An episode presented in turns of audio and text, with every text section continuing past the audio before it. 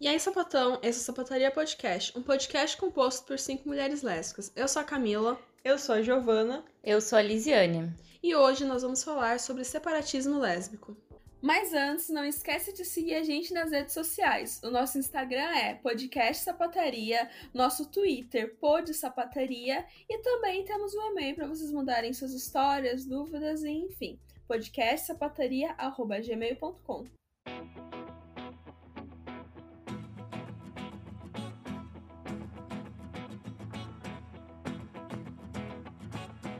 Bom, e para começar, a gente precisa pensar o que é o sap... separatismo. Também. A gente precisa pensar o que é o separatismo. A separação feminista e lésbica, portanto, vai ser se separar do mundo, dos homens e das instituições e dos relacionamentos, das atividades definidas por homens as mulheres lésbicas vão se separar dessa sociedade do domínio masculino e tentar criar um espaço em que elas possam viver em liberdade sem o acesso dos homens aos nossos corpos. Então, o separatismo vai ser uma política social de sobrevivência, tendo em vista que a construção da sociedade ela é, além de misógina, também racista, que leva mulheres e especificamente mulheres negras à pobreza se nós formos pensar de forma emancipatória, as mulheres já estão separadas da sociedade, elas já estão excluídas e determinadas para algumas tarefas específicas. Então, a partir do separatismo, a gente pode construir uma libertação maior nossa. Por isso que é uma necessidade de se separar, devido justamente a esse sistema que já nos exclui seria se dar conta desse, dessa exclusão que a gente tem na sociedade e fazer disso melhor para que a gente consiga se emancipar de fato e ter segurança. Então, e como a gente está falando sobre separatismo lésbico, é específico sobre mulheres. E por que focar nas mulheres? Porque focar nas mulheres enquanto lésbicas nos faria minimizar a energia que a gente cede aos homens esse é um dos ideais separatistas.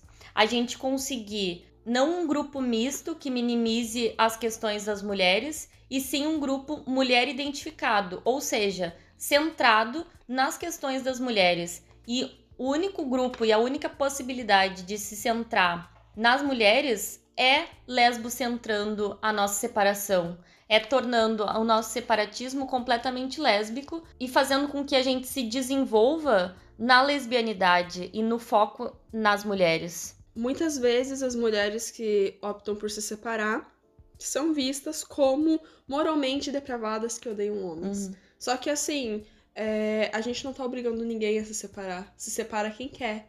Mas por que que o ódio a mulheres que optam por se separar é tão grande, né? Por que que a gente acaba tendo que se justificar a todo momento? Tem ali esse ódio que vai vir de todas as formas, seja por homens, seja por mulheres principalmente as mulheres heterossexuais que estão de alguma forma simpatizando com o patriarcado. A nossa capacidade seria de resistir ao nosso próprio contexto, porque o nosso contexto de referência é heteropatriarcal. E sobre o que a Camila estava falando, é exatamente a gente ser odiada por nos separarmos, porque só a gente dizer não, a gente negar o acesso masculino aos nossos corpos, já é motivo para que a gente tenha um certo poder e controle sobre, sobre nossos corpos. E não é isso que o patriarcado quer. Então é óbvio que, que vão deixar a gente ao ostracismo. Porque isso, em níveis mais radicais, se aplicaria também à questão de trabalho. Você não trabalhar com homens, você não servir a um homem mesmo que seja na sua no seu espaço de trabalho. E isso, obviamente, nos levaria à pobreza. Afinal, a gente sabe que para uma mulher conseguir ser empresária, conseguir se sustentar por conta própria, é bem mais difícil. E por mais que tá, tem algumas coisas que estão mudando, mulheres estão conseguindo chegar em cargos é, deputadas e ser empresárias, mas isso ainda é uma questão muito mínima. E quando se trata de mulheres lésbicas, é ainda pior, porque a gente não é aceita nesses espaços. E nesse sentido, a gente continua na sociedade do domínio masculino. A gente não rompe com o domínio masculino. Nós continuaríamos dentro de uma sociedade, de um sistema que nos exclui e que nos leva ao ostracismo, mesmo quando a gente não se separa.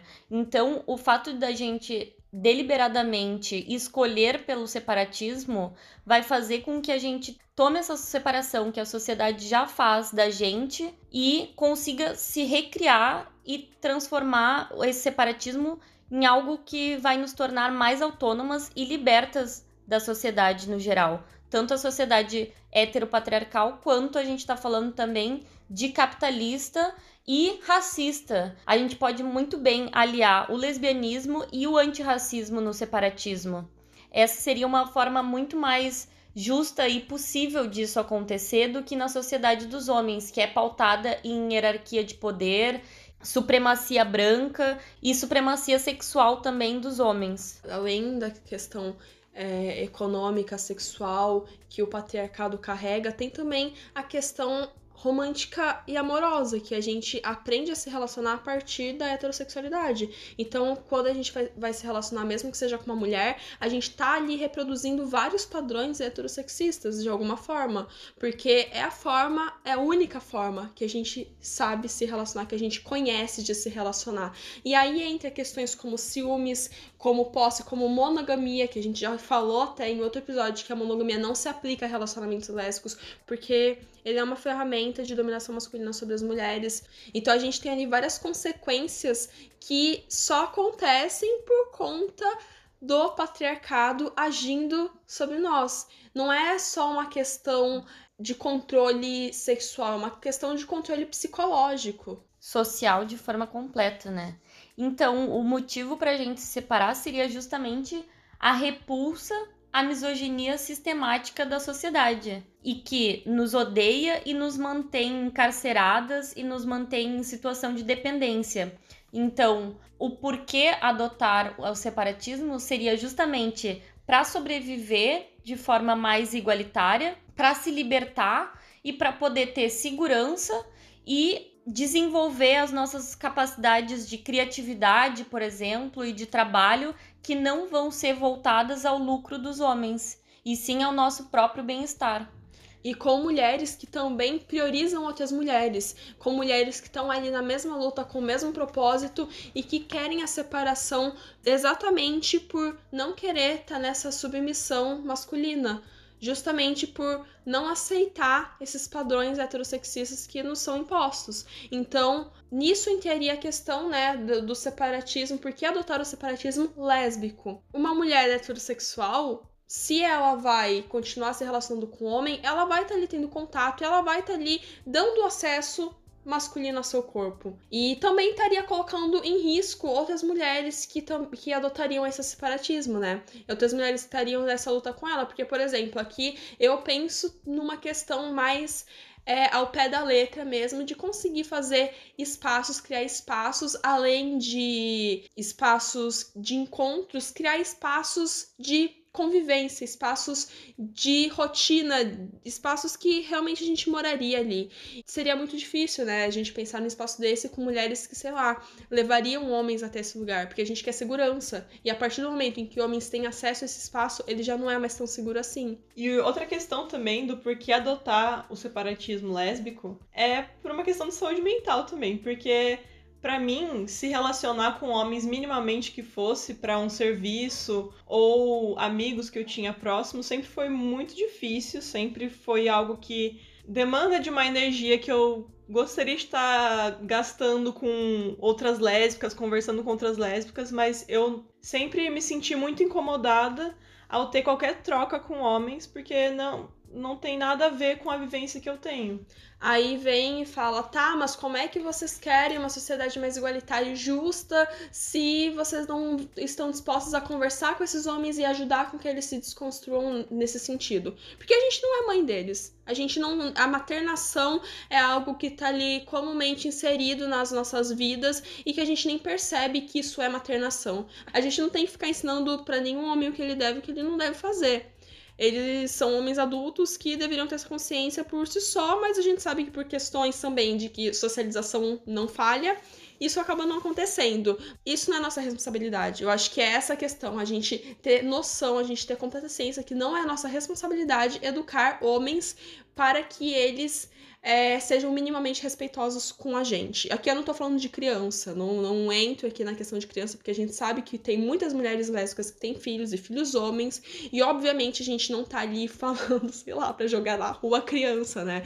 É, obviamente que essas crianças seriam acolhidas, afinal, é, a questão é proteger mulheres e crianças de homens. Que crianças também podem ser abusadas, né? São seres São vulneráveis. vulneráveis. Então, atualmente, assim, a gente estando em, estando em meio a cidades, grandes cidades, ou enfim, mesmo que interior, a gente teria que se relacionar minimamente com homens, seja no trabalho, seja na universidade ou para algum serviço. Então, o que, é, o que a gente pode fazer é ter o mínimo de contato possível com esses homens. É evitar ter contato e, se for necessário, que seja o mínimo. Até porque homens já são separatistas por si só. Homens praticam separatismo sem que a gente perceba. É só a gente parar para pensar na Câmara dos Deputados, no Senado. É majoritariamente composto por homens. Se tem uma outra mulher ali, é fruto de muita luta, muita resistência que elas conseguiram estar ali e elas não são bem-vindas ali. Eles tentam tirar elas, eles tentam humilhar elas a todo custo. Então, isso já mostra pra gente, né? Já, já faz com que a gente tenha ali uma noção. Sim, homens são separatistas. Ou, por exemplo, para pra pensar em um homem adulto que você conhece. Ele é amigo de quem? Amigo de homens. É muito comum que em festas de família e tudo mais, homens fiquem para um lado e mulheres fiquem para o outro. É muito comum que a gente veja que homens, eles têm ali seus amigos, que aí são amigos, mas mulheres sempre têm algum interesse, uma hora ou outra, tem um interesse sexual. Então, isso mostra pra gente, né, que homens são separatistas, eles já são, eles já praticam esse separatismo. A gente é excluída de lugares por conta disso. E aí também tem a questão da rivalidade feminina, né? Porque a partir disso, o que, que, que é colocado ali pra gente? A rivalidade feminina, que mulheres brigando por conta de homens, mulheres odiando umas às outras, e se a gente também parar pra pensar na raiz do problema do porquê que essas mulheres se odeiam, tem ali um, uma intenção do patriarcado de nos separar, né? De nos de romper as nossas relações. E também as próprias feministas já praticam algum tipo de separação, né? Elas podem fazer isso de forma mais consciente ou menos consciente. Mas a gente, a partir do, do entendimento do feminismo e de como o heteropatriarcado funciona e opera sobre a gente, nós começamos a escolher as nossas relações de forma muito mais detalhada e já começamos uma separação. Então, tornar o separatismo algo da nossa prática diária vai fazer com que a gente tome mais consciência sobre como que o heteropatriarcado opera sobre nós e como a gente pode lutar contra ele, porque o separatismo, afinal, vai ser uma maneira mais efetiva de romper com o heteropatriarcado. E não vai ser fácil, né? As lésbicas vão ser penalizadas por não estarem a serviço do patriarcado. E como a gente já tinha falado no início, a gente vai sofrer ostracismo, que é justamente essa invisibilização da nossa existência, vai sofrer assédio, vai sofrer insegurança e vai, uh, além das questões de emprego e de segurança financeira, violação sexual é uma possibilidade muito forte na, na nossa existência. E no texto Separatismo Enegrecido da Jacqueline Anderson, ela fala que mulheres já são odiadas e que mulheres que não servem aos interesses masculinos são duplamente odiados. Então, a gente já tem plena noção de que esse ódio vai vir mas também não que seja algo que nos importe tanto, né? Porque se a gente tá agradando o patriarcado, alguma coisa de errado tem aí. Então é, é mais uma questão de consciência. Porque, como a Lizzie falou, feministas já praticam esse, sepa esse separatismo, mesmo que seja de forma sutil.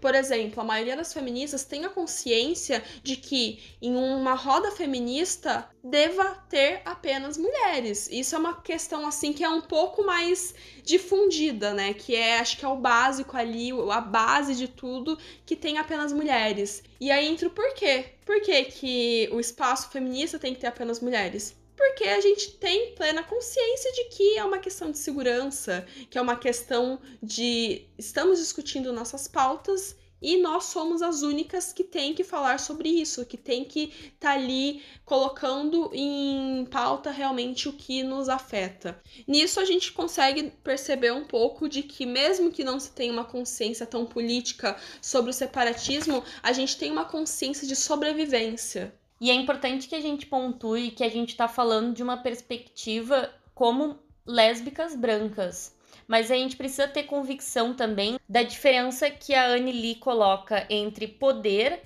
e privilégio revogável.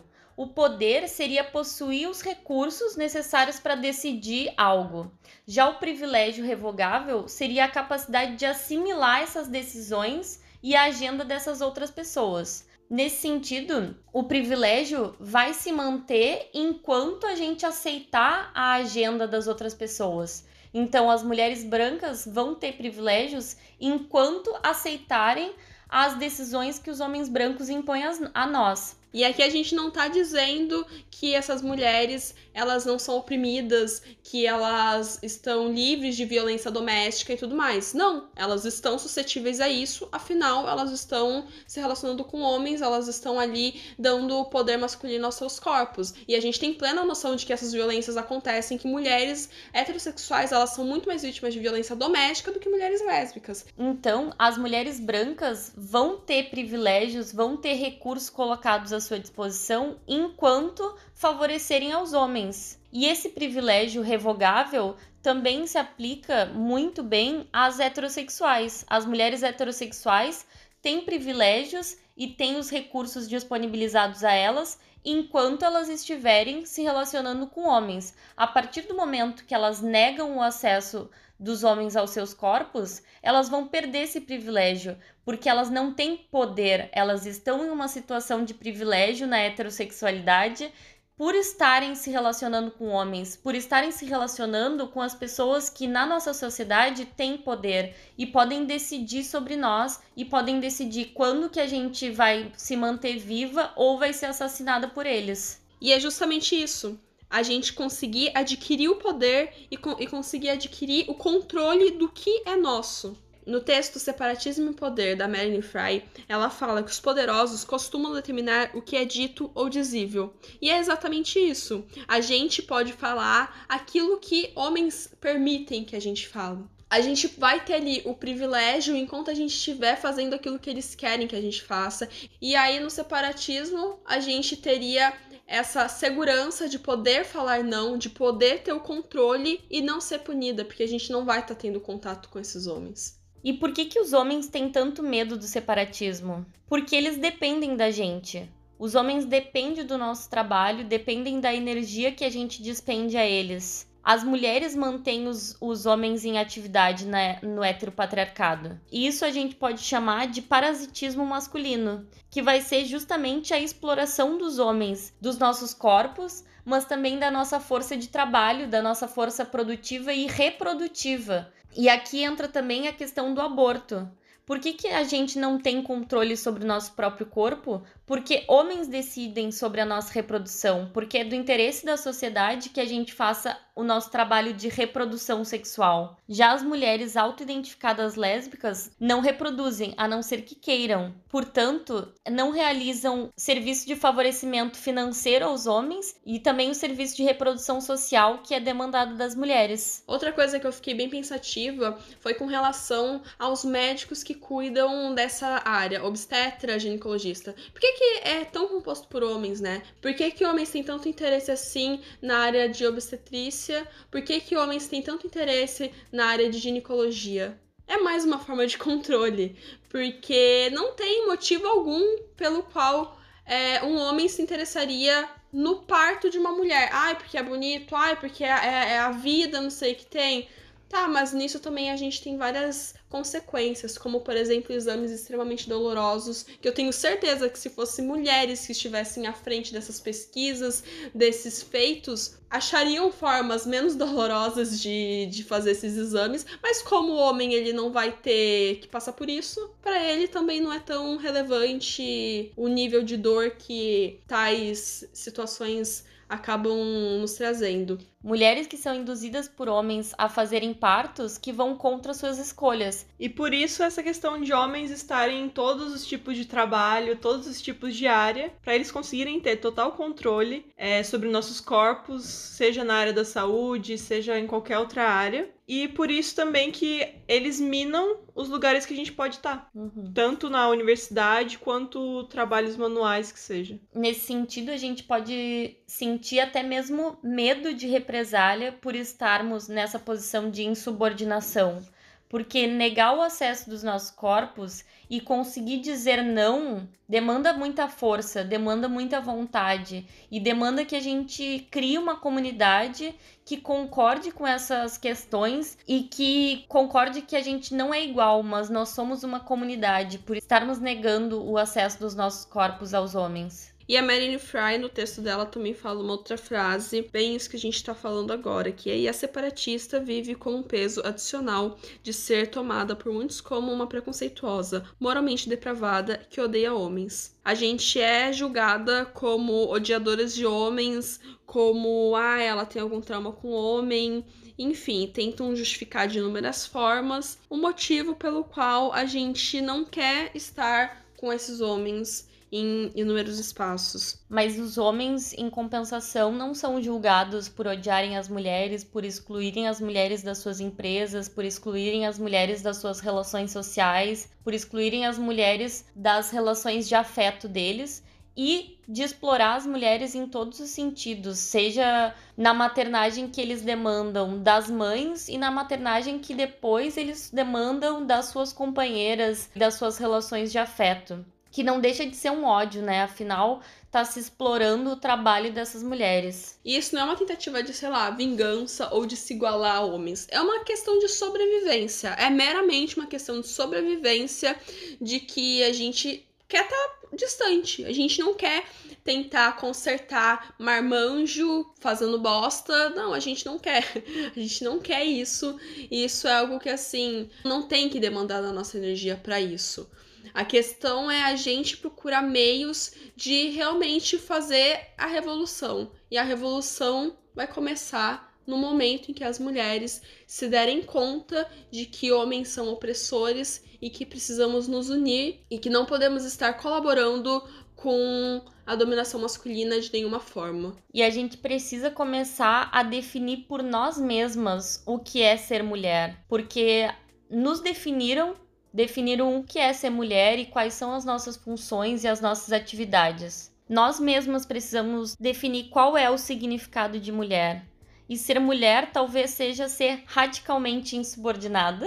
E eu acho que é muito comum quando a gente começa a se deparar com movimentos sociais, sejam eles feministas ou LGBT, que a gente se depare com a igualdade sexual. E é algo que eu mesma fiquei por um bom tempo dentro dessa ideia de igualdade sexual. Eu lembro muito bem que teve uma vez que eu cuidava de uma menininha, de uma criança, eu tinha 18 anos e aí eu ia ter que sair porque eu ia me mudar de cidade. E aí a mãe me pediu uma indicação de alguém que pudesse, né, me substituir nesse trabalho trabalho. E aí eu tive a brilhante ideia de recomendar o meu melhor amigo. E nessa época eu não tinha a menor noção de que é óbvio que um homem cuidando de uma criança representa um risco para ela. E eu achei um absurdo a mãe não ter gostado. E isso para mim hoje em dia, com a consciência que eu tenho, eu vejo como eu fui tola, como eu fui boba de achar que isso é uma possibilidade plausível e que não querer um homem cuidando da sua filha é uma forma de preconceito, de sexismo, ou seja lá o que for.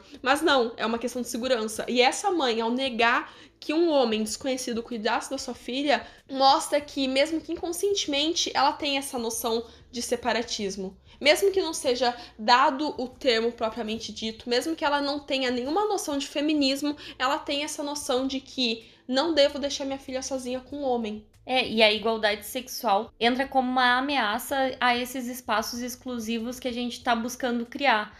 Afinal, esses espaços e essas organizações vão contra o que a Marilyn Fry coloca como a tríade antifeminista: a heterossexualidade, o casamento e a maternidade. Enquanto os encontros exclusivos de mulheres vão ser ilegalizados, suprimidos, assediados, ridicularizados e punidos em favor dessa suposta igualdade sexual que nada mais é do que continuar favorecendo o domínio masculino. É absurdo que a gente pense que espaços para vítimas de abuso, de violência doméstica, seja considerado a possibilidade de um homem estar presente nesse lugar. É muito absurdo a gente pensar nisso, mas é algo que vem acontecendo em nome dessa suposta igualdade sexual. Mas o que a gente tem que levar em consideração aqui é a socialização, e socialização masculina é algo que não falha, é algo que tá colocado na nossa sociedade e que não adianta, ai, mas ele é diferente, ai, mas ele não é assim, ai, mas ele jamais faria isso comigo. Tá, beleza, é, ele pode não fazer isso com você, só que a gente não sabe o que ele já fez com outras mulheres, a gente não sabe o que ele faria. Enfim, é, é melhor prevenir do que remediar. E aí vocês podem estar se perguntando: Ótimo, maravilha. Quero ser separatista. E agora, o que fazer? Bom, são algumas pequenas atitudes que a gente começa a tomar que vão fazer com que a nossa vida se torne muito mais fácil e nossa mudança radical muito mais efetiva. Primeiro, evitar relações com homens, mesmo nas redes sociais, no trabalho, se for possível, se precisar de algum serviço, contratar mulheres, procurar serviço de mulheres, excluir a companhia dos homens. Eles provavelmente não vão ter nada a acrescentar na tua vida. Vai dar problema, a saúde mental piora, enfim, não tem muita coisa a acrescentar. E principalmente, não ler ou ver séries, filmes, livros, enfim, que sejam sexistas. Mas isso é muito bom pra gente. Se a gente começar a refazer as nossas referências e ler mais mulheres, principalmente mulheres lésbicas, a gente começa a se reconhecer, se identificar e se valorizar muito mais. Afinal, vocês devem conhecer homens que nunca na vida leram uma mulher lésbica, que leem só homens, homens brancos que leem só homens brancos, e portanto eles já exercem o separatismo deles. Então pode fazer parte da nossa vida realizar esse separatismo lesbo-centrando as nossas relações, lesbo-centrando as nossas referências. E eu me lembro que quando eu comecei a conversar sobre isso com a Giovana, ela ainda ouvia muitos homens e ela não via muito problema, porque ela pensava, tá, eu ouço homens, mas eu também ouço mulheres. Eu leio homens, mas eu também leio mulheres. Mas aí eu falava para ela, tá, mas o tempo que você está dispondo ouvindo esse homem, lendo esse homem, você poderia estar tá ouvindo uma mulher e lendo uma mulher. Então, tantas mulheres lésbicas, tantas, mas tantas mesmo que estão estão aí produzindo música independente, estão no corre e que a gente muitas vezes não conhece e também não vai atrás, que eu acho que é, é nisso, sabe? A gente precisa priorizar, valorizar esses trabalhos que nos priorizam, que nos centraliza. Porque só a compreensão de quem a gente é e o entendimento sobre a lesbianidade que vai nos unir enquanto classe